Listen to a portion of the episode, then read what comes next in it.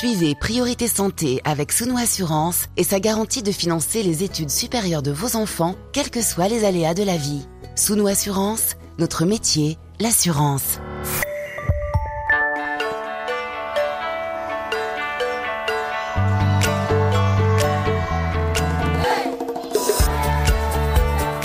Priorité Santé.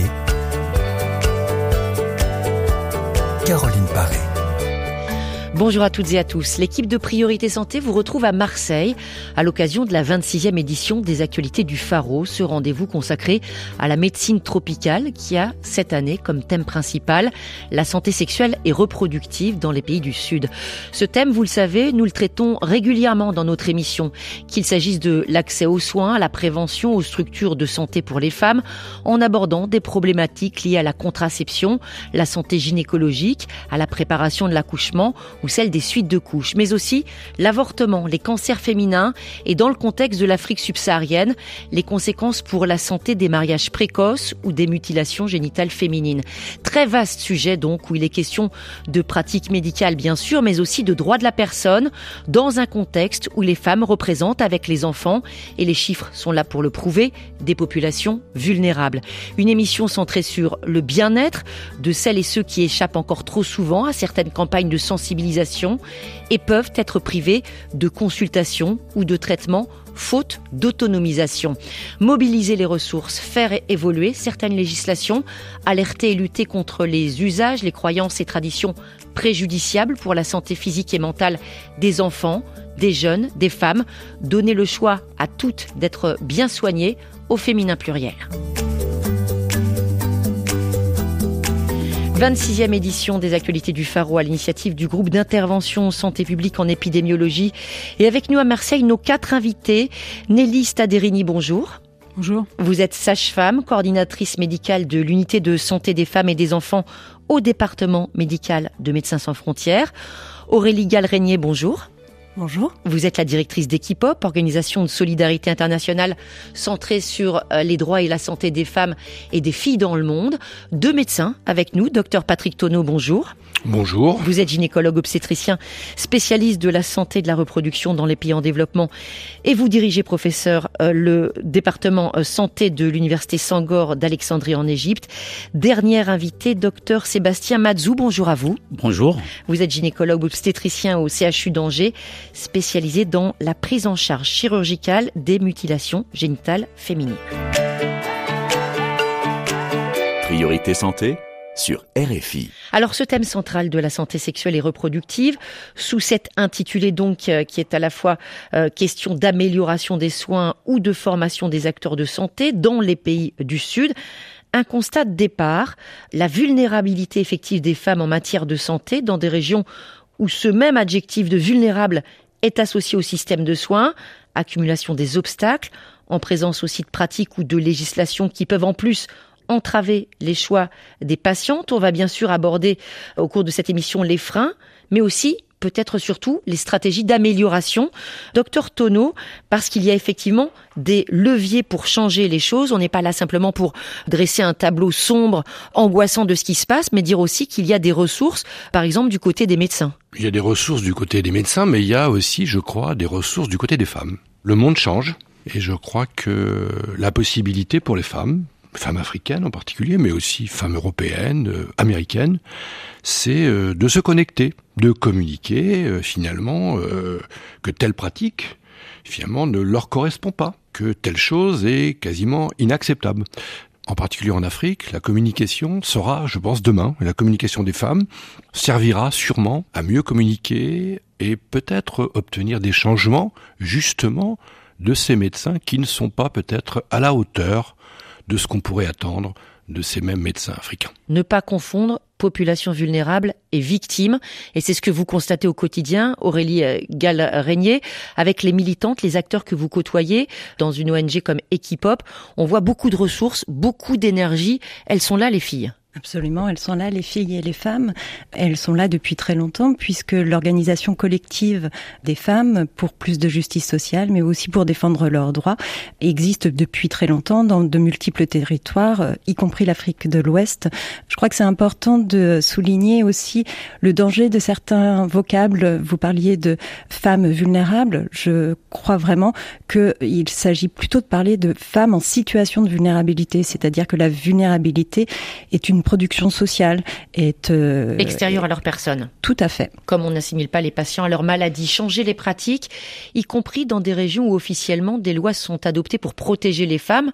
Mais on voit dans la réalité que ce n'est pas euh, vraiment la situation effective. Hein. Les usages néfastes continuent, se perpétuent. C'est une question qu'on va évoquer avec vous, hein, docteur Sébastien Mazou, puisque vous réparez l'intimité mutilée des femmes. Ces femmes que vous soignez, elles viennent d'où? Ils viennent plus particulièrement de toutes les régions de l'Afrique euh, subsaharienne, plus particulièrement donc de l'Afrique de l'Ouest, mais également on a dans la région où on est à Angers, il y a beaucoup plus de patientes maintenant qui viennent de plus en plus de l'Afrique de l'Est, à savoir donc du Soudan, de l'Érythrée, de l'Éthiopie parce que on a dans cette région toutes ces patientes qui ont subi donc des mutilations qui viennent de ces régions-là. Ça suit forcément les mouvements migratoires. Mais ça suit des mouvements migratoires et on en a de plus en plus. Vous voyez, le système migratoire en France fait qu'on a de plus en plus de ces patients dans nos régions. Et vous êtes en fait à cheval sur deux lieux d'exercice. Il y a donc Angers, hein, cette euh, ville de moyenne importance qui est située dans l'ouest du pays, hein, au centre-ouest du pays. Et puis vous travaillez aussi sur le terrain, là, avec des patientes dans la zone du Burkina Faso. Oui, effectivement, ça fait depuis 2006, je travaille avec mes collègues du Burkina Faso dans lesquels effectivement je me suis dit euh, sous la région de l'Ouest il n'y avait pas beaucoup de patientes victimes de mutilation génitale féminine et que ces patientes qui avaient besoin d'une cette prise en charge chirurgicale euh, je crois que c'était beaucoup plus en Afrique. Il fallait que je me déplace en Afrique pour aller essayer de mettre en place la prise en charge de ces patientes en Afrique. Et dans ce cas-là chaque année je vais deux semaines par an dans lesquelles je travaille avec mes collègues du Burkina et dans lesquels on essaie donc de former les étudiants qui sont en quatrième année donc de formation de gynéco-obstétrique pour leur apprendre la technique de prise en charge des patientes victimes de mutilation génitale féminine dans ce pays-là. Avec la problématique de l'excision qui est intégrée à la formation des étudiants en médecine de gynécologie ah, dans la spécialité. Bien sûr, par exemple pour Burkina, dans la, la spécialité de gynéco-obstétricale, ceux qui font la spécialité doivent euh, valider le module donc de prise en charge des mutations génitales féminines apprend la technique opératoire, la prise en charge de ces patientes et les traitements qui en vont de pair avec. Quels mots emploient les femmes que vous prenez en charge pour parler de leurs blessures? Ils utilisent souvent le terme on m'a coupé ou bien euh, je me sens pas comme étant femme et ils ont j'ai tout perdu et puis ensuite ils disent puisqu'on m'a coupé je sais pas comment vous allez me reconstruire. Est-ce que c'est une greffe? Est-ce que c'est une euh, chirurgie plastique? Donc dans ce cas-là, on essaie de les asseoir pour expliquer sur le plan anatomique comment ça se passe. Est-ce qu'au fur et à mesure de la prise en charge, les mots changent et les femmes arrivent de mieux en mieux à parler de leur corps? Bien sûr, parce que en fait, après la reconstruction cutérienne, il passe de la femme qui a été mutilée et de la femme qui a retrouvé son organe qu'elle a perdu ces patientes-là, effectivement, deviennent des futures militantes de lutte contre l'excision, contrairement à ce que les gens croient, parce que au départ, on nous a dit si on repérait les patientes, il y aura beaucoup plus d'excision qui se pratiquerait dans ces pays-là. Or non, plus on opère, plus en fait ces patients deviennent des militantes vis-à-vis de lutte contre l'excision. Et c'est vrai que quand on parle de santé des femmes, on inclut euh, également les problématiques de violences sexuelles. Nelly Staderini, ces violences, on comprend bien les conséquences sur le plan du corps, mais aussi en termes de santé mentale. Oui, tout à fait. D'ailleurs, à Médecins sans frontières, euh, on fait toujours une prise en charge qui est commune, ou en tout cas, on propose une prise en charge qui est commune aux patients et aux patientes qui viennent nous voir, sachant que sur la partie de réponse médicale, on peut avoir une urgence à faire. Et donc, on a l'impression que notre intérêt médical va avoir une, une date de validité dans le temps, ce qui n'est pas du tout la même chose sur le plan psychologique, où on peut vraiment avoir encore des séquelles euh, des mois, voire des années après. Euh, je pense également au contexte de la migration aujourd'hui, où les gens ont pu être victimes dans leur pays d'origine, revictimisés euh, pendant euh, leur, euh, leur trajectoire et puis même malheureusement encore revictimisés dans les pays dans lesquels ils arrivent. Donc oui, je pense que c'est très intéressant et puis même peut-être on doit faire un peu plus que ce qu'on fait aujourd'hui sur cette prise en charge psychologique. Et des femmes en situation de vulnérabilité, comme on disait, Nelly Stederini, c'est vrai aussi sur le plan de maladies, on va dire beaucoup plus classiques, des maladies infectieuses.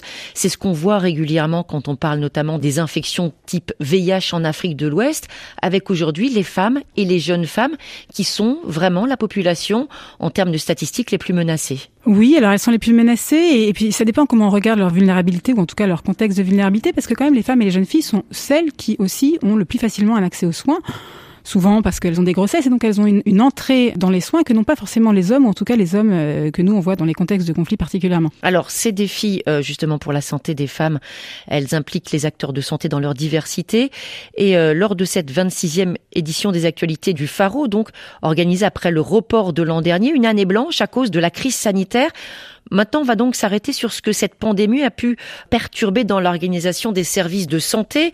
Euh, il y a quelques mois, le Fonds des Nations Unies pour la population a estimé que 12 millions de femmes avaient connu des perturbations dans les services de planification familiale à cause justement de la pandémie, d'où à présent ce tour de table pour essayer de comprendre avec chacun, chacune d'entre vous, quel a pu être l'impact de cette crise dans votre domaine particulier. Aurélie Galrenier, un frein pour vous, pour justement l'action des militants, pour les actions de terrain. Comment vous voyez les choses? Alors effectivement, nous avons été euh, très attentives euh, pendant cette période à comprendre comment cette période impactait les associations euh, locales. Elles ont été impactées, c'est certain, de plusieurs manières. D'abord parce que les sujets sur lesquels elles travaillaient ont pris une ampleur particulière pendant cette période, notamment la question des violences faites aux femmes. Les cas de violence étaient plus importants avec une difficulté à y faire face parce que les mobilités étaient réduites et l'espace domestique qui était encore plus fermé que d'habitude. Par ailleurs, il y a une certaine instabilité des ressources. Il faut savoir quand même que les euh, associations de femmes sont les moins ressourcées de par le monde. Pour vous donner une idée, une association euh, qui milite pour les droits des femmes, en moyenne, a un budget de moins de 30 000 euh, dollars. C'est peu pour agir. Et lors de cette période, elles ont été aussi fragilisées dans leur accès au financement, donc moins de ressources, plus de problématiques. C'était plus prioritaire. C'était plus prioritaire. Et puis, il y a eu euh, une espèce de d'organisation euh, de la réponse publique autour d'une problématique donnée. On se recentrait sur une approche très biomédicale de la question. On a monopolisé l'attention sur une seule pathologie, sensibilisation, prise en charge. Comment votre spécialité, un docteur Sébastien Mazou, a pu être affectée? Par exemple, est-ce que le contact avec les patientes a été plus compliqué pendant cette période? Oui, c'était compliqué parce que les patientes n'étaient pas prioritaires dans les consultations. On priorisait beaucoup plus la consultation des patientes, par exemple, enceintes par rapport aux patientes qui avaient des problèmes de mutilation ou les problèmes d'excision, parce que les, les programmes opératoires programmés, tout était annulé, donc on ne hmm. pouvait pas les opérer. Donc ce qui fait qu'on a fait plus de six mois sans les opérer. Et le temps de les reprogrammer, euh, là on a des programmations qui arrivent jusqu'en 2022. Ce qui n'arrange pas le point, par exemple, à Angers, notre bloc a été noyé il y a eu une inondation. Ben, ça, on, accumule. Euh, l'accumulation de honte, le Covid et l'inondation du bloc. Donc la liste d'attente s'est d'autant allongée. Docteur Patrick Tonneau, on a pu aussi entendre les témoignages des femmes qui parlaient d'une certaine désorganisation. D'ailleurs, partout dans le monde, dans les centres de soins, les choses ont été un petit peu compliquées. Il y a eu forcément les problèmes de circulation des personnes. L'accès à la planification familiale, peut-être là aussi, c'est plus vraiment une priorité comment justement on a pu évaluer les conséquences, par exemple, en termes de grossesse non désirée Est-ce qu'il y a eu des informations là-dessus? Ce qui est clair, c'est que les États africains, de façon à mon avis trop modérée, mais se sont focalisés sur euh, l'accessibilité euh, sur le Covid par rapport aux malades. Et donc, euh, ben, en priorité, les services destinés aux femmes n'ont plus été accessibles. À cela s'est rajouté, je dirais, une espèce de peur des, du personnel de santé. Un exemple, on a des informations sur euh, Madagascar, sur le fait que finalement, euh, on a eu l'impression que l'accès très faible et donc une majoration très très importante des adolescentes, des jeunes adolescentes malgaches. Et donc les complications et les décès par avortement étaient devenus pratiquement la principale cause de décès maternels au cours de cette année. Parce que Madagascar, c'est l'un des pays qui a la, législation la plus restrictive hein, en termes d'avortement. C'est interdit quelles que soient les circonstances. Oui, enfin c'est pas, ce n'est pas, le seul. mais en tout cas dans, dans l'échelle. 54 pays africains, je dirais, il y a il y a que quatre pays simplement qui autorisent euh, un accès à l'avortement ou à l'interruption volontaire de grossesse. On va aussi utiliser ce mot-là parce que quand même, c'est pas la même sens. Mm. Il y a euh, l'Afrique du Sud, euh, le Cap-Vert, la Zambie et la Tunisie. Mm. Euh, le président Bourguiba a légiféré l'accès à l'interruption volontaire de grossesse avant la France. Et donc, je crois que ça a aussi un valeur d'exemplarité qui sûrement peut être suivi aussi par les mouvements féministes, etc. Donc, euh, c'est important. Donc, en tout cas, pour Madagascar, le constat qui a été fait, c'est que on considérait que c'est à peu près un tiers des décès pour être liés à des complications d'avortement. Et donc, l'information qu'on avait, alors elle, on a vérifié, c'est que plus de la moitié des décès maternels au cours de l'année précédente, en lien avec le Covid, auraient été liés à des complications d'avortement, vraisemblablement aussi parce que le personnel de santé, qui est amené à faire des avortements clandestins, semi-clandestins, n'était pas disponible. Donc, on passait d'avortements clandestins semi-sécurisés à des avortements, on, va dire un beaucoup. petit peu parce qu'il y a aussi des avortements clandestins, bien Mm. sûr, et c'est important parce que quelque part les complications, tout à l'heure on a parlé, hein, je veux dire, on peut mourir, mais euh, quand même l'image qu'on a. Tout à l'heure, on a parlé d'excision, c'est la morbidité. Alors, le mot, ça veut dire quoi, morbidité? Ça veut dire qu'on va avoir un avortement dans des conditions dramatiques, on en Mm. reparlera un petit peu, et puis on va avoir des souffrances physiques Mm. majeures qui vont mettre en jeu euh, sa fertilité ultérieure, des séquelles, des douleurs. Et puis on aura psychologiquement des choses assez abominables. hein. Mm. Donc euh, bien sûr il y a les décès. Mais à côté de ça, peut-être pour une femme qui va décéder, il va y avoir 5, 10 autres femmes qui auront recours à ces méthodes-là et qui vont garder toute leur vie des séquelles. Nelly Staderini, double problématique. On a parlé justement de cette monopolisation des soins destinés au Covid, crise sanitaire, et puis dans certaines régions, on va dire double fardeau. Hein, MSF dont vous faites partie est directement confronté. En plus, ces femmes confrontées aux, aux crises sécuritaires, parfois subites, parfois sur le long cours, zone du Sahel, RDC, Centrafrique. Il faut non seulement parer à la crise sanitaire qui peut paraître parfois c'est d'ailleurs assez anecdotique hein, dans ces contextes. Et puis, le gros du boulot, c'est des femmes isolées, des femmes qui n'ont aucun moyen, des femmes qui subissent des violences au quotidien. Oui, alors euh, à MSF, c'est assez intéressant en fait ce qui s'est passé avec le Covid. Bon, évidemment, c'est très difficile d'analyser de manière globale parce qu'on a des spécificités en fonction de chacun des projets. Mais c'est vrai que par exemple au Congo, on a dû euh, mettre en stand-by un certain nombre de projets pour pouvoir concentrer euh, le personnel dont on avait besoin sur euh, d'autres projets. En l'occurrence, c'était pour s'intéresser à Ebola dans un premier temps et puis euh, au Covid. Effectivement, on a gelé euh, ce projet qui s'intéressait aux maladies sexuellement transmissibles et puis aux violences sexuelles. Par contre, on a vu dans d'autres projets comme à Mossoul en Irak, où au contraire, on a eu à partir du moment où ce sont les, centres de santé et les hôpitaux autour qui ont fermé la porte euh, par rapport euh, au Covid, bah nous on a eu une augmentation de nos activités et puis on a, on a, commencé à avoir même une augmentation de prise en charge des cas de violences sexuelles. En Colombie, ça a été encore quelque chose d'assez différent parce que les gens n'osaient plus venir dans les centres malgré le fait que c'était ouvert et donc du coup, on a commencé à faire de la consultation euh, par téléphone. Donc on voit bien finalement qu'en fonction des contextes, des situations, on a dû euh, s'adapter. Après, globalement, quand on a fait le bilan euh, après une année, bah, on s'est rendu compte que on a gardé un volume d'activité, euh, des accouchements, des avortements, euh, des consultations, finalement pas tellement différent des années précédentes. Donc je pense qu'il faut faire très attention aussi euh, dans l'analyse. On, on s'est projeté euh, avec un peu le traumatisme qu'on avait eu sur Ebola et l'Afrique de l'Ouest, où tout le monde avait arrêté de venir et on avait vraiment eu une augmentation de la mortalité maternelle extrêmement importante. Ça n'est pas, en tout cas, ce qu'on a vu en regardant nos chiffres euh, à Médecins sans frontières aujourd'hui. Est-ce qu'il y a aussi parallèlement à ces situations de crise ou d'urgence, je sais que c'est des programmes sur lesquels vous travaillez en particulier, Nelly euh, lorsque les infrastructures ne sont pas proches, proposer aux, populations elles-mêmes ce qu'on appelle en, en anglais l'empowerment, avec mon accent, la prise de responsabilité, l'autonomisation. Comment ça se passe sur le terrain? Comment on délègue? Comment on apprend à mieux gérer soi-même sa santé et à euh, donner du pouvoir aux acteurs locaux? Alors ça, c'est très intéressant parce que je pense qu'il y a une vraie volonté institutionnelle d'aller dans ce sens-là. Et puis on a été pris de court avec la pandémie où finalement on a dû mettre en place des choses qu'on avait en tête ou qu'on pensait qu'un jour on allait faire et puis ça s'est mis en place Ça, c'est la première chose. La deuxième chose, c'est la réponse euh, sur les demandes évoluent euh, des gens qui vont beaucoup plus vite que nous. En fait, les populations nous challengent au quotidien et vont vers ces choses-là. Et puis la troisième chose, c'est qu'on a aujourd'hui une avancée quand même et des progrès médicaux. Qui, on a des outils diagnostiques, on a, on a des outils euh, de traitement euh, qui permet d'aller vers ce qu'on appelle le self-care ou en tout cas l'autogestion. Donc en fait, c'est une combinaison de plusieurs choses contextuelles, avancées technologiques, euh, de, changement de demande des gens, qui fait qu'effectivement, on a pu commencer à, à mettre un peu ce qu'on avait euh, dans nos rêves en tête. Docteur Patrick Tonneau Oui, moi je trouve ça intéressant, parce qu'on a quand même l'impression que les populations africaines, et peut-être plus particulièrement ouais, population des femmes africaines, elles, vont peser sur l'organisation même du système de santé. Euh, un exemple assez frappant, par exemple, euh, contraception d'urgence, hein, qui sûrement était une modalité. C'est qui va faire la contraception d'urgence? Les ados, les adolescentes. Donc en fait, euh, elles vont pas aller euh, à Bobo de Lasso parce que bah Bobo de Lasso c'est la dame elle a 45 ans puis elle connaît la sœur etc elles vont pas aller là donc quelque part elles disent mais finalement, cette façon-là, nous, on n'en veut pas. Mm. On veut avoir un système de santé où on peut avoir accès à des gens qui ne sont pas de nous, etc. Donc on voit bien qu'il y a une modification un petit peu euh,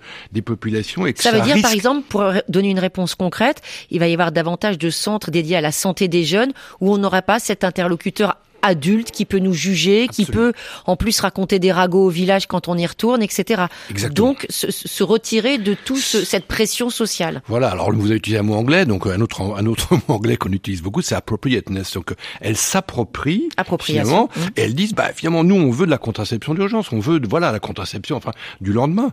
C'est pas euh, la matrone ou la dame comme ça qui est au village depuis longtemps ou pas dans la, même dans la ville. Par exemple, dans les villes il y a une accessibilité qui est intéressante parce qu'on voit bien que les ados, d'abord, elles travaillent en groupe, en communauté, elles se donnent l'information. Ici, on peut trouver, ici, on peut pas trouver. Donc, on voit bien que les systèmes de santé, finalement, qui sont très figés, très formels, correspondent pas aujourd'hui un petit peu à ce qui sera peut-être demain. Et j'imagine que sur le terrain, vos réseaux de jeunes, Aurélie Galrenier, sont évidemment actifs sur ce genre de projet. Absolument. Euh, la plupart des associations et activistes avec lesquels on travaille sont euh, très mobilisés sur le fait de donner l'information aux jeunes et de leur permettre d'exercer un certain pouvoir. Mais je voudrais un peu nuancer ce qui vient d'être dit dans le sens où effectivement, il y a une certaine capacité euh, de prise de pouvoir des jeunes sur leur euh, sexualité, euh, une espèce de débrouillardise en fonction de la réalité telle qu'elle est, et aussi une certaine expression de leurs besoins. Mais le vrai enjeu aujourd'hui, dans la plupart des sociétés, c'est qu'est-ce que les institutions et leurs représentants, y compris les médecins et le personnel de santé, sont en capacité d'entendre et comment ces différents acteurs et actrices peuvent répondre aux besoins exprimés des jeunes. Donc je crois que ça va dans un double sens. Oui, bien sûr, il y a ce travail de renforcer les capacités des jeunes et des femmes, leur permettre l'expression de leur pouvoir, leur agentivité, pour reprendre un terme sociologique, mais il y a aussi un gros travail à faire sur les institutions et euh, sur ceux et celles qui les représentent pour qu'elles soient en capacité d'entendre la demande sociale. Parce qu'il peut y avoir une résistance, il y a justement aussi des corporatismes et des gens qui n'ont pas du tout envie de lâcher la bride. Il y a énormément de résistance et je crois que un des enjeux majeurs autour des droits et de la santé sexuelle et de la reproduction, c'est justement ces résistances politiques, sociales et en l'occurrence l'instrumentalisation de ces enjeux-là par toutes les formes de conservatisme, qu'ils soient nationaux, euh, culturels, religieux et qui sont intégrés par les institutions et les personnels de santé. Je crois qu'il y a un gros travail à faire de formation, de dialogue avec notamment les personnels de santé pour qu'ils soient en capacité d'entendre la demande sociale. Et on va voir que même quand les législations suivent, les pratiques, elles, ne suivent pas forcément. On continue le débat tout de suite. Priorité santé sur RFI à Marseille à l'occasion des 26e actualités du Pharaon. La Simone. On l'a déjà évoqué tout à l'heure avec vous, docteur Patrick Tonou, mais j'aimerais qu'on qu y revienne. Cette question qui reste taboue, d'ailleurs interdite, criminalisée dans la plupart des pays africains, comme vous l'avez souligné tout à l'heure. L'interruption volontaire de grossesse, avortement clandestin, non sécurisé, avorter aujourd'hui dans des pays où c'est interdit. Ça se passe comment dans la pratique? On s'adresse à qui quand on est une jeune fille et qu'on veut avorter? Ben, Ça se passe mal. ça se passe mal. D'abord, ce qu'il faut un peu comprendre, c'est euh, un petit peu comment ça se déroule.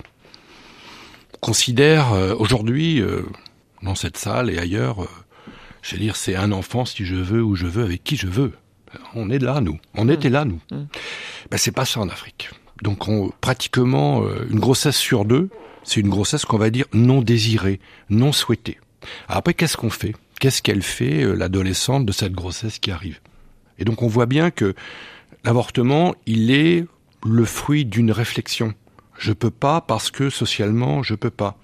Ou je peux pas parce que j'ai euh, voilà, j'ai 37 ans et j'ai eu 7 enfants.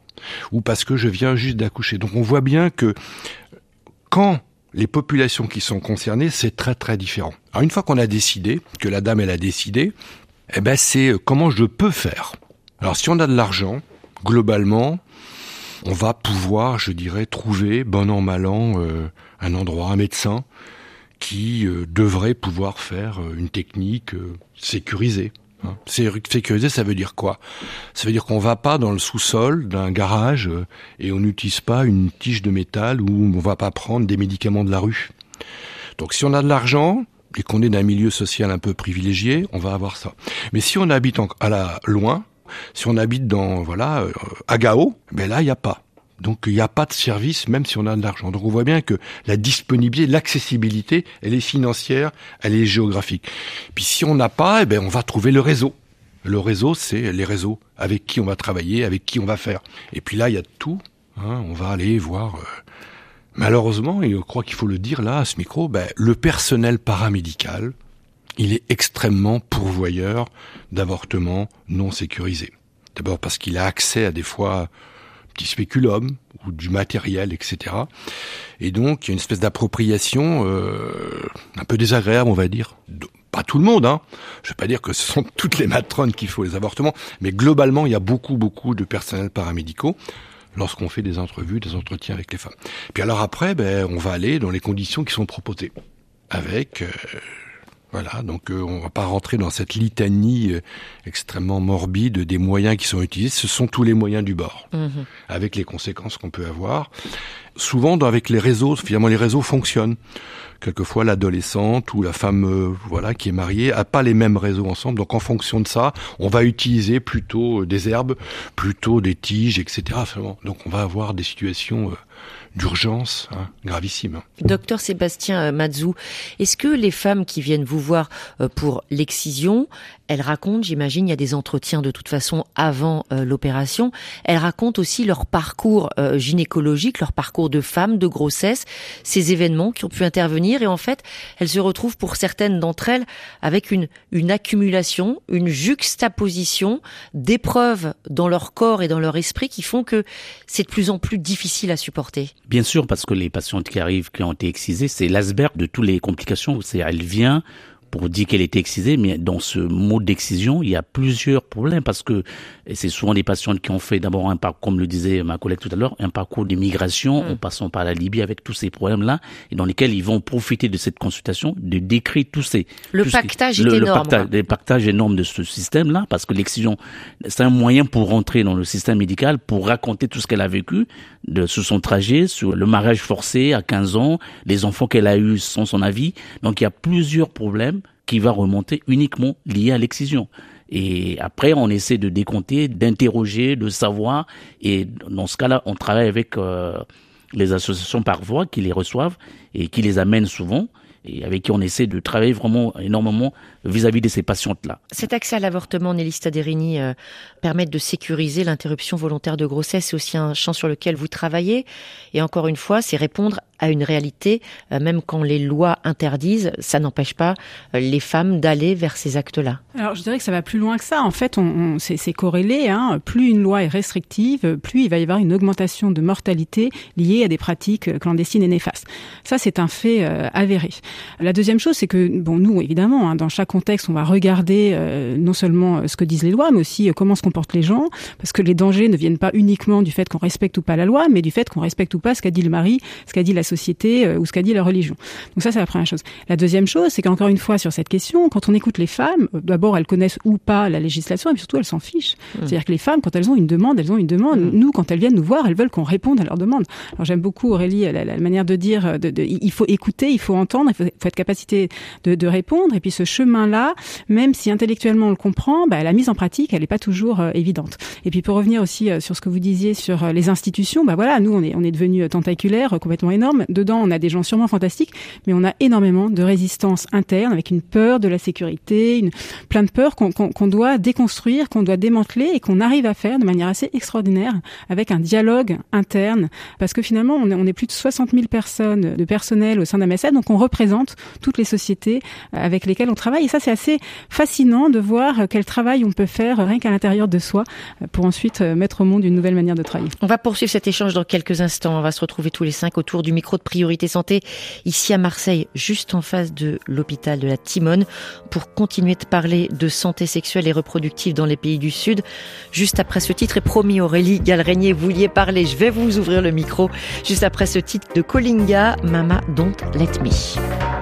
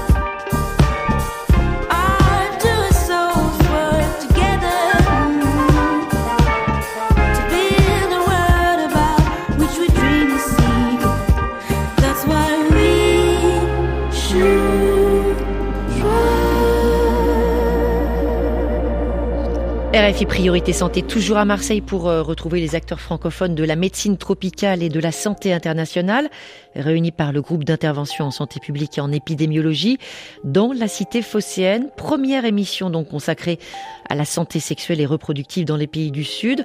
On continue euh, d'échanger, de débattre avec nos invités, deux gynécologues obstétriciens, Dr Patrick Tonneau et Dr Sébastien Mazou, une sage-femme, Nélista Derini, qui travaille pour MSF, et Aurélie Gall-Régnier, directrice d'Equipop.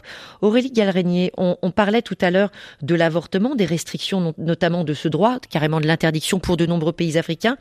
Mais vous vouliez souligner justement que ce droit, il est loin d'être acquis ou que l'on soit sur la planète. Oui, je pense que c'est important de euh, réaffirmer le fait que partout euh, dans le monde, la question de l'IVG, le droit à l'interruption volontaire de grossesse est susceptible d'être mise en cause. Je crois que c'est important de voir ce qui se passe aux États-Unis, en Pologne ou même au Brésil et euh, de souligner qu'à chaque fois que des avancées importantes sont faites dans ce domaine-là, c'est grâce à la mobilisation des femmes, comme dernièrement, de manière exemplaire, on a pu le voir euh, en Argentine. C'est quelque chose vraiment à garder en tête parce qu'il n'y a pas d'exception au niveau du globe. C'est un, phénomène qu'on peut vraiment considérer comme universel, la question des combats féministes et de la nécessité de faire valoir euh, une certaine autonomisation du corps des femmes. Tout à l'heure, on parlait des résistances, justement dans le choix des mots. Quand on parle, par exemple, de contraception, des fois, il faut y aller vraiment tout doucement. Par exemple, je pense à la distinction entre planification et espacement des naissances. Ça veut dire que euh, même quand on est acteur de santé, acteur de la santé des femmes, docteur Patrick Tonneau, on inclut dans son discours une prudence, voire parfois euh, une certaine... Bah, on se fait un petit peu complice des restrictions qui sont faites pour ne pas heurter les sensibilités. Je sais pas trop. On parle de l'Afrique là quand même. Hein. Euh, moi j'aimerais bien qu'on puisse proposer lorsqu'on va à la pharmacie de Ouagadougou, un éventail de méthodes. Peut-être, euh, voilà, pour une adolescente, bah, c'est quoi la contraception du lendemain À la pharmacie ou dans un centre de planification familiale? Pourquoi pas les deux? Hmm. Je crois que quelque part, l'accessibilité, elle doit être assez large. Le couple africain, la jeune femme africaine, elle doit avoir à sa disposition, financière, etc., un panel de mesures. hein. Et ça peut être de dire, bah finalement, euh, bah oui, euh, peut-être que l'accouchement, il vient d'avoir lieu, bah là, peut-être qu'il pourrait y avoir plutôt un stérilet, ou il peut être y avoir, je sais pas, un implant, ou peut-être que l'allaitement exclusif va éviter d'avoir une grossesse. Donc, euh, il y a une information et il faut qu'il y ait la panoplie qui soit proposée. Alors il y a l'offre, il y a les lois qui changent, euh, les défenseurs des droits qui se mobilisent, le corps médical qui s'organise. Vous en êtes l'illustration, un docteur Sébastien Mazou, avec cette chirurgie réparatrice de l'excision. Le constat est là, la pratique des mutilations, elle se perpétue. Les avortements clandestins, on l'a évoqué tout à l'heure avec le docteur Patrick Tonneau, ça continue aussi. Il y a des lois, euh, docteur Mazou, je pense à la Guinée, je pense au Mali, il y a des lois officielles. Est-ce qu'on parle de véritables lois ou de lois de façade? Puisque dans la réalité, eh bien, euh, l'excision, les mutilations, ça continue. J'ai cité ces deux pays, mais il y en a bien d'autres. Oui, effectivement, il y a une, tous les pays, donc l'Afrique de l'Ouest, ont signé une charte de lutte contre l'excision. Ça, c'est connu et il y a des lois qui existent dans tous ces pays-là. Mais c'est des lois qui sont faites pour euh, faire plaisir, je sais pas à qui, mais peut-être aux, aux politiciens. Aux bailleurs, aux bailleurs aux internationaux aussi. Et dans lesquels, effectivement, ces lois ne sont pas utilisées. Euh, depuis qu'il y a la lutte d'excision qui a été mise en place, les taux de d'excision augmentent. La lutte, justement, elle est associée à une sensibilisation. Est-ce que c'est suffisant selon vous? Est-ce que les populations savent vraiment ce que ça fait en termes de souffrance psychologique? On parle de la sexualité, mais en termes de risque de mortalité pour les femmes. Est-ce qu'on brandit ces chiffres? Est-ce qu'on dit, voilà, une excision, c'est un risque de perdre un bébé, c'est un risque tout simplement aussi d'être estropié? Si je peux dire, effectivement, il y a des informations. Quand on voit donc les ONG qui vont, qui donnent les informations, le point, c'est que ce que j'essaie de voir dans, dans cette processus, c'est que mes collègues me diront ici présents, est-ce que l'homme est intégré dans cette lutte contre l'excision Parce que c'est souvent c'est l'homme qui paye l'acte de l'excision. Et lorsqu'on cause avec les hommes, les hommes disent ça c'est un problème, ça ne nous regarde pas parce que c'est les femmes qui entrent le fond. Mais lorsqu'on va en profondeur, on se rend compte que en fait le donneur d'ordre c'est pas les femmes, le donneur d'ordre c'est l'homme qui doit on, payer l'excision. On peut pas dire qu'on regarde ailleurs quand on tient le porte-monnaie. Bien sûr. Je crois que la, la lutte contre l'excision, on doit également s'orienter vers les hommes pour essayer de voir si de ce côté également, on peut approfondir le truc parce que jusqu'à présent, on s'est orienté en informant les femmes, les complications, les... mais l'homme n'est pas informé de ça, je sais pas. Aurélie Galrenier, vous vouliez réagir? Oui, peut-être très rapidement parce qu'on a un certain nombre de partenaires euh, en Afrique de l'Ouest, au Mali, au Burkina, qui euh, agissent justement à travers des programmes d'éducation, de sensibilisation, et leur démarche est systématiquement de promouvoir un dialogue entre les différentes parties prenantes des communautés dans lesquelles ils interviennent, et effectivement, les hommes sont associés à cette discussion. C'est effectivement extrêmement important de comprendre à la fois les enjeux médicaux de la pratique des mutilations sexuelles féminines, mais aussi de pouvoir favoriser le dialogue sur les enjeux que ça peut avoir sur la sexualité. Et par exemple, sur cette question-là, les hommes sont très concernés. Au-delà même du fait de faire baisser le taux d'incidence des mutilations sexuelles féminines, ces programmes ont aussi le mérite de faciliter le dialogue sur la question de la sexualité dans les couples. Et certains auditeurs en témoignent d'ailleurs hein, dans l'émission du jeudi avec le docteur Catherine Solano. On a des couples, des hommes qui disent j'ai envie de faire plaisir à ma femme, elle est excisée, on a envie d'avoir un confort sexuel, une belle vie parce qu'on s'aime. Qu'est-ce qu'on peut faire pour améliorer ça? Et c'est vrai que c'est une vraie problématique euh, qui peut naître au cœur des familles, docteur Tonneau. Ben, c'est pas que l'excision, hein. c'est le dialogue de l'homme et de la femme sur l'excision, mais c'est aussi euh, bah, euh, c'est le monsieur qui vient parce que sa dame, elle a déjà eu sa compagne, son épouse, elle a déjà eu deux enfants, euh, pas très très bien passé, qu'à un moment donné, euh, une décision, il est donneur d'ordre, parce que c'est lui qui va payer le stérilet. Peut-être que dans la communauté, elle connaît pas, mais lui, il faudra lui expliquer que s'il y a de nouveau une grossesse qui survient là, eh ben, le risque c'est qu'il va plus avoir de compagne, il n'aura plus d'épouse, parce qu'elle va mourir. Alors les mots sont forts, mais c'est aussi comme ça que naît le discours. Donc le, le dialogue à l'intérieur du couple, C'est là où il faut travailler. Parce qu'il est donneur d'ordre, mais quelque Je part, vous il y a cette interromps parce que complicité. quand on voit quand même les hôpitaux dans beaucoup de pays d'Afrique, c'est des femmes, des femmes et des enfants, pas beaucoup d'hommes. Oui, mais à la maison, c'est la dame qui va dire oui, ben j'ai besoin d'argent et j'ai besoin. Ah bon, pourquoi? Bah parce que est-ce que Mm. tu penses qu'on va avoir? Quelque part aussi, c'est Mm. l'autorisation qui quelque part est donnée à la dame de pouvoir parler, parce que quelque part c'est ce lien-là qu'il faut rétablir. Nelly Staderini, je voulais aborder avec vous un point bien précis. Euh, il y a l'action des pouvoirs publics, ça passe notamment par la loi, ça passe aussi par les investissements, mais c'est une autre affaire. Il y a l'action communautaire, les organisations humanitaires, justement sur le lien entre les acteurs euh, locaux. Vous disiez tout à l'heure, dans une organisation comme Médecins sans frontières, on a un petit peu un, un reflet du monde. Justement, intégrer le dialogue avec les, les piliers de la communauté, c'est essentiel pour justement qu'il y ait une adhésion aux campagnes sanitaires. Oui, alors ça c'est assez intéressant parce que à Médecins sans frontières de, de- depuis longtemps et en tout cas c'est une activité qui grandit, c'est tout ce qui est la promotion de la santé. Et puis finalement la promotion de la santé c'est quand même une activité qui est très intégrée euh, dans les communautés parce que ce sont les gens issus des communautés, d'abord parce qu'ils parlent la langue, parce qu'ils savent de quoi ils parlent, parce qu'ils ils comprennent aussi la traduction de quoi on veut parler et puis de comment ça peut être euh, dit. Donc ça c'est une activité euh, qui est très intégrée. Et puis c'est assez intéressant en tout cas si on fait la comparaison par rapport au Covid et ce qui s'est passé un peu dans les pays du Nord. Je pense que c'est une activité qu'on n'est pas l'habitude de faire dans les pays du Nord. Et, ça, je pense que ça montre aussi une grande différence dans quel est le rapport qu'on a avec euh, les sociétés? Alors évidemment, MSF, c'est pas un rapport à la société parce qu'on est cette société. Euh, on est partout et depuis longtemps. Mais bien sûr, la notion de ça va au-delà du dialogue. C'est nous, on, arrive avec un certain nombre de connaissances, ou en tout cas on croit connaître, euh, et puis on se confronte à quelle est la connaissance locale? Alors elle peut être juste, elle peut être non juste. Quand elle est non juste, souvent c'est par manque de cet apport, enfin voilà, de connaissances possibles. Mais ils savent autre chose, ils savent autrement, et ça, je pense que c'est ce dialogue des connaissances qui permet ensuite potentiellement de construire ensemble une forme de vérité vers laquelle on va aller. Fédérer les savoir-faire. Qu'on croit connaître. Moi, je suis chercheur aussi de formation et je suis quand même un peu. euh, je veux dire, il y a beaucoup de poncifs, beaucoup de Mm. poncifs. euh, Il y a CAF, au queue et tout. Mm. Quels sont les déterminants du choix Pourquoi telle population a accès Pourquoi elle fait ceci Pourquoi elles ont accès à l'avortement Pas arriver avec un cadre fixe. Mais oui, c'est pas la même chose entre une population d'adolescentes qui a pas, y a pas de centre de santé. Ça n'a rien à voir avec euh, la dame qui a déjà eu trois enfants. Donc on, et ça, je trouve ça très très euh, dommageable. C'est-à-dire, on, on, il s'est dépensif. Alors que je crois que l'Afrique doit mettre en place des études pour ne pas obtenir des choses très très généralistes comme on fait dans nos pays?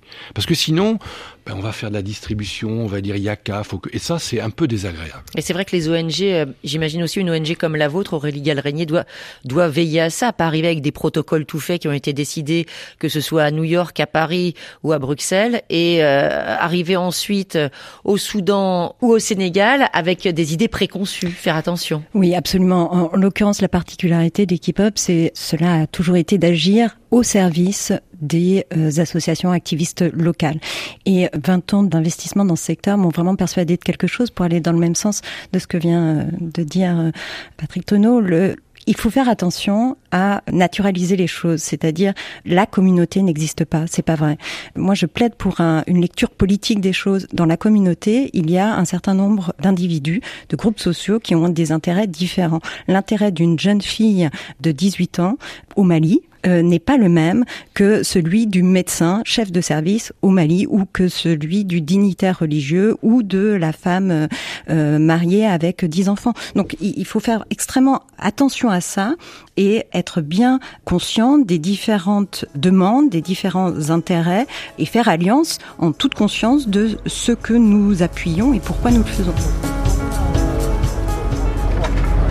Priorité santé à Marseille. Nous parlons de santé sexuelle et reproductive. Nous arrivons à la dernière partie de cette émission. Je voulais revenir sur euh, certains paradoxes, l'écart entre la voix officielle et la réalité du terrain. Je commence avec euh, vous, Aurélie Gall-Régnier.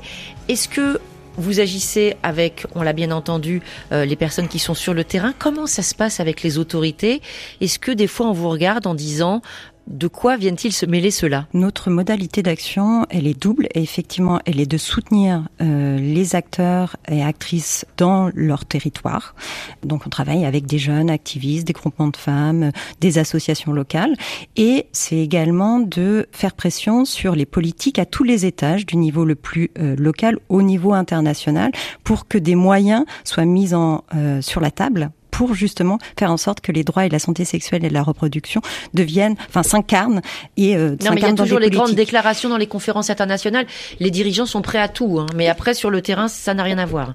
Ça, on, on, est tout à fait d'accord avec ça, mais en même temps, il ne faut pas jeter le bébé avec l'eau du bain. Je pense que c'est extrêmement précieux d'avoir des euh, accords internationaux, d'avoir des lois, effectivement, des. Ça et des objectifs. Ça pose un cadre, ça donne une légitimité, une reconnaissance à des combats, mais effectivement, après, ces lois et ces accords doivent se traduire dans les faits. Et pour se traduire dans les faits, je pense, et je suis même convaincue que euh, les associations, les acteurs locaux, en partenariat avec différentes parties prenantes, encore une fois, les euh, personnels sanitaires, éducatifs, les journalistes, les euh, politiques, peuvent faire avancer les choses, mais ça doit toujours s'enraciner dans une localité. Alors pour répondre concrètement à votre question, est-ce qu'on peut nous dire euh, mais qu'est-ce que vous faites là? Mais en même temps, nous, on est juste dans des alliances avec des partenaires avec qui on euh, partage la même vision des transformations sociales à euh, mettre en place, y compris au niveau international. Donc on nous le dit pas si souvent que ça. Euh, Nelly on a parlé justement du lien entre les intervenants extérieurs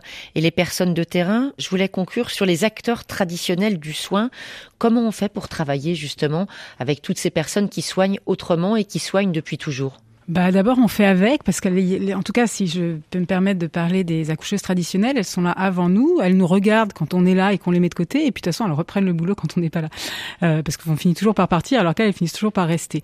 Ça c'est la première. La deuxième chose, ce sont les personnes de confiance que ça nous plaise ou pas dans la communauté. Et puis la troisième chose, elles ont des savoirs extraordinaires. De temps en temps elles font des choses qui nous plaisent pas, de temps en temps elles font des choses néfastes, hein, on est tout à fait conscient, mais souvent c'est par méconnaissance. Et puis quand on leur explique, mais quand t'as fait ça, ça a donné ça, ce sont les premières à dire ah bon bah je savais pas.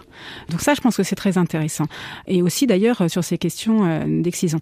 Mais euh, donc voilà. Donc elles ont aussi à apprendre et vous apprenez d'elles. Ah, moi, j'ai beaucoup appris des accoucheuses traditionnelles et, et, notamment, je me souviens très bien quand j'étais jeune sage-femme en Afghanistan où j'avais fait tout un cours sur le lavage des mains avant de faire l'accouchement et puis j'ai demandé, on était dans une tente au fin fond d'un camp de déplacés et puis donc je leur ai demandé de faire la démonstration de ce que je venais de dire parce que tout le monde m'a écouté en hochant la tête et puis il y a une, une, vieille, vieille, vieille, vieille femme qui est arrivée. Et en fait, elle a massé le périnée avec ses pieds. Et puis visiblement, pour tout le monde, c'était une évidence parce que ça se passait comme ça. Moi, je me suis pris une grosse claque. on apprend tous les jours. Docteur Sébastien Mazou, dernière question. Euh, on disait il y a des lois qui sont votées. Vous soulignez tout à l'heure, ça continue, voire même ça empire. À un moment donné, vous n'avez pas l'impression euh, de décoper la mer avec une petite cuillère? Non, je crois pas, parce que mon expérience prouve que depuis qu'on prend en charge les patientes victimes de mutilation génitale féminine Burkina Faso, ça fait depuis 2006 qu'on est là-bas, et lorsqu'on voit les taux euh, parce que les derniers taux que j'ai vus au niveau de l'OMS, euh, les taux au niveau du Burkina baissent plutôt par rapport à d'autres pays de, l'Afrique de l'Ouest. Donc c'est quand même une action qui est... Ça peut avoir un effet d'entraînement. Mais ça peut avoir un, un effet d'entraînement. Je crois que l'OMS a même reconnu qu'il fallait dans certains pays essayer de mettre en place pour que les patientes puissent bénéficier de cette prise en charge. Et si possible, le, le grand problème en Afrique, c'est qu'ils sont pas remboursés en France, c'est remboursé, mais en Afrique, c'est pas pris en charge par le remboursement. Donc, c'est un acte qui permet que quand même ça puisse diminuer le taux d'excision du fait de prendre déjà en charge les patients qui ont subi cette excision, permet, par effet de ricochet, de diminuer le taux d'excision qui seront pratiqués. Ça, c'est du concret. Merci infiniment à tous les cas d'avoir participé à cette table ronde consacrée à la santé sexuelle et reproductive dans les pays du Sud. Merci à vous, Nelly Staderini, coordinatrice médicale de l'unité de santé des femmes et des enfants chez MSF. Aurélie Gazrégnier, directrice d'équipe pop, docteur euh, Patrick Tonneau et docteur Sébastien Mazou, gynécologue obstétricien. Et bien sûr, un grand merci à toute l'équipe des actualités du Pharo pour leur accueil.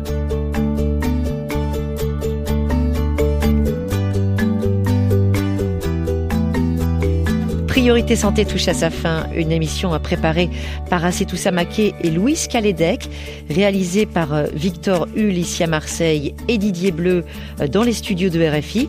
On se retrouve demain, toujours dans la cité phocéenne, pour donner la parole à trois infectiologues.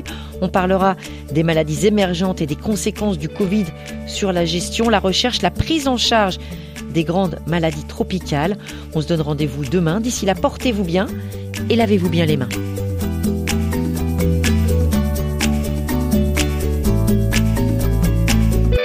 Vous avez suivi Priorité Santé avec Sounou Assurance qui assure les études de vos enfants, quels que soient les aléas de la vie. Sounou Assurance, notre métier, l'assurance. Une semaine d'actualité